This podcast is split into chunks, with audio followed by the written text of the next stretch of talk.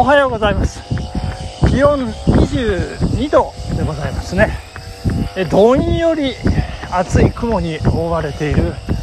空の下、えー、今どこにいるかと言いますと千曲川の土手ですね、えー、長野市側の土手を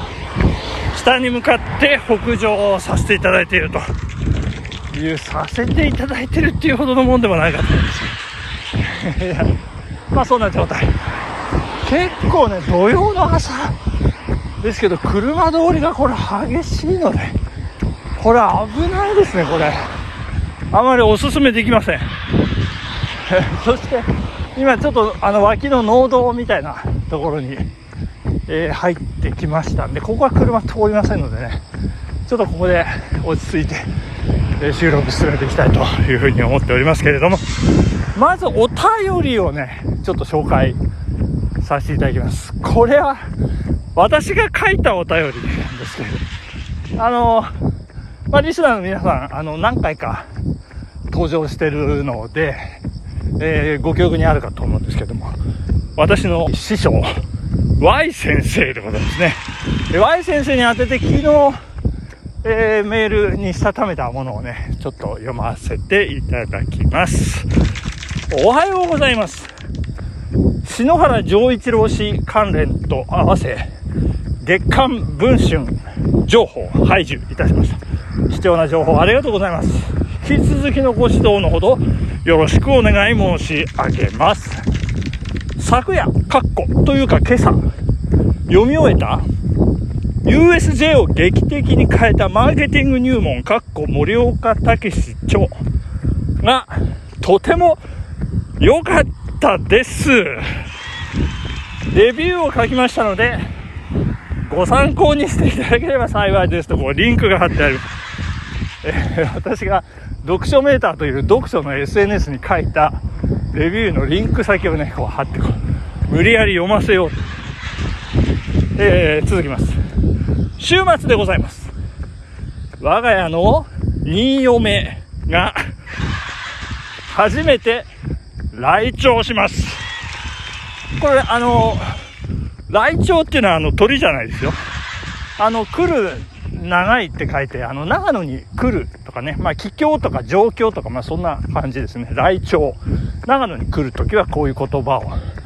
使うという、これローカルなんでしょうかね。よくわかりませんが。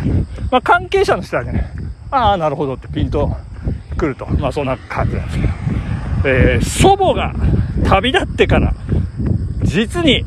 28年と16日ぶりに我が家の鳥年嫁3人が揃うことになります。かっこ愛称サントリーわら。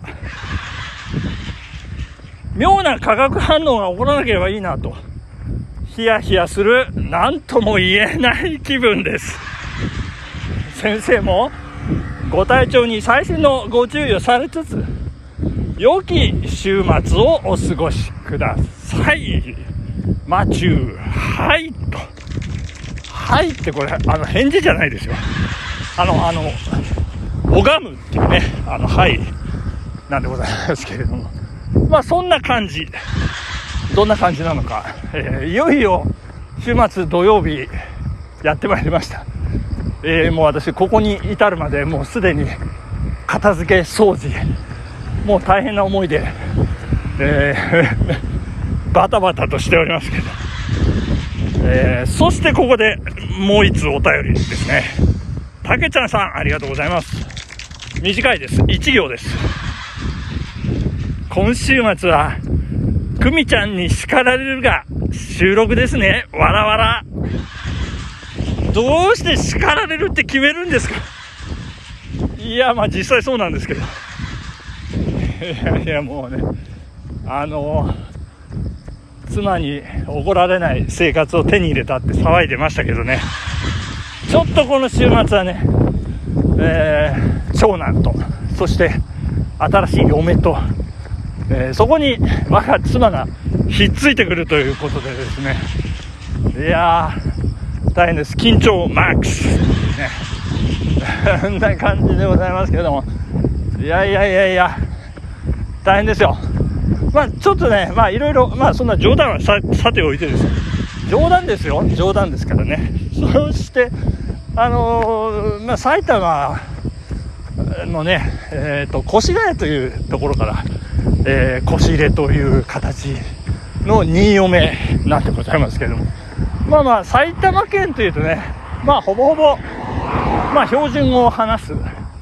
地域ということでねまあ私の母の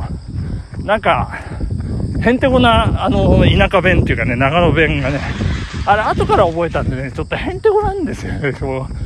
なんでしょうね、こう、あの、東京からこう疎開してきて、なんかいじめられたかなんか言ってね、言葉が違うとか言って、えー、逆なんですけどね、お前らの方が違うじゃねえかっていうね。で、無理やりこう、田舎言葉を覚えて、なんか一生懸命こうね、馴染もうとしたその努力の成果が、今の彼女のへんてこな長野弁っていう。のまあそんな、長野弁が、もう染みついちゃってますから、まあ、彼女も少なくとも標準語ではない。で、そこで、その新嫁とのね、コミュニケーションが成り立つかっていうのは若干の心配ではあるんですけど、まあ、ちょうど Y 先生からね、なんか資料としていただいた、えー、月刊文春ですね、あの、いわゆる文芸春秋、えーと、あの、ちょっとちっちゃくて分厚くて、みたいな、えー、ちょっと、社長バッタというかね、そんな、絵本の関東コラム。で藤原正彦先生という先生。数学者ですね。作家でお茶の水女子大名誉教授。えー、これはこのこれって言っちゃいました。からね私あの好きなんですけどね。こうスパッとしてる感じ。お父さんが新田次郎ですね。直木賞作家。でお母様も、えー、藤原ペイさんって作家の方。でその次男ということでえー、お母様、藤原亭さん、私好きなんですよね。旅路っていうね、あの、こう、終戦でね、こう、引き上げの、こう、生々しい話をね、こう、小説にした。これ、あの、とっても大好きなんですけど、諏訪双葉高校、でですね、新田次郎さんは、諏訪清涼高校諏訪、ご出身のお二人ということなんですけれども、諏訪っていうと、あの、長野県の諏訪湖のとこなんですけどね、新田次郎さんは八甲田山市の方向と、それから剣岳、天の木ですかね。えー、そんな本、あの、皆さん聞いたことあろうかと思います。で、藤原正彦先生は、えー、国家の品格っていうのをね、2005年、これもう私感動しましてですね、もう日本の国というのは、もうこうあるべきっていうのはね、こうね、もう背筋がキリッと伸びる、ちゃんとするみたいな、そんな内容の本なんですけど、その藤原正彦先生、幼い頃、まあ、東京生まれなんですけど、幼い頃、諏訪でね、5歳から過ごしていたと。で、えっ、ー、と、まあ、その藤原正彦先生が文芸春秋に書いていたコラムの内容をちょっと皆さんに紹介させていただきました。この方言についてなんですけど、えー、諏訪地方で最も強い鉛を、えー、いつしか喋るようになっていたっていうことで、えーまあ、上諏訪駅から山へ12キロっていうんですから、相当山だと思うんですけど、もうその方言を完全にマスターしたって、えー、言っておりますね。で、ショックだったのが、なんか若い女の子に、ちょっとそんな言葉をね、あの諏訪に行った時に話したら、もう若い人はもうそんな方言使いませんから、うわ死んだじいちゃんと同じ言葉って言われてショックだったって、あの先生おっしゃってますけれどもね。いやこれがね、やっぱり方言っていうと、まあいろいろエピソードが昔からあるということを紹介してくださっておりましてですね、えー、あ、そうそうそう、その前にですね、イギリス、あエリザベス女王のご冥福をお祈りいたしたいと思いますけども、イギリスもですね、かなり方言があって、鉛差別。えー、で、こう、その鉛で出身地が分かってしまう。で、出身地が分かるイコール出身階級が分かってしまうということで、言葉っていうのは恐ろしい。まあ、そんな話もあるんですけれども、かつて、あの、明治初期、えー、あの、大山元帥のね、えー、大山岩尾元帥ですね、えー、その方と、まあ、薩摩ですよね。そして会津の、えー、山川捨松さんってこれ、あの、大河ドラマ、八重の桜ご覧になった方は覚えてらっしゃるかと思うんですけど、まあ、その二人がね、あの、ものすごい、なんか、こう、珍しいですね。敵味方で結婚するという、そんな、えー、ことがあったんですけど、お見合いの席で言葉が全然通じなかったということで、なんかフランス語で2人、あの、コミュニケーションを取ってたっていう逸話もあるらしいんですけれども、いや、これがですね、九州はね、もう、薩摩弁がもうものすごいわからない。でも東北に行きますと、もう津軽弁がもうガンガンわからない。ガンガンわからないってこと？で。そして、藤原正彦先生はこう、締めくくっておりますけども、えー、日本が、あ、違います。ごめんなさいね。その、えー、方言っていうのはね、音楽のように美しい韻律を奏でると。そして、薩摩弁と津軽弁は、日本の宝であるというふうに褒めたたえ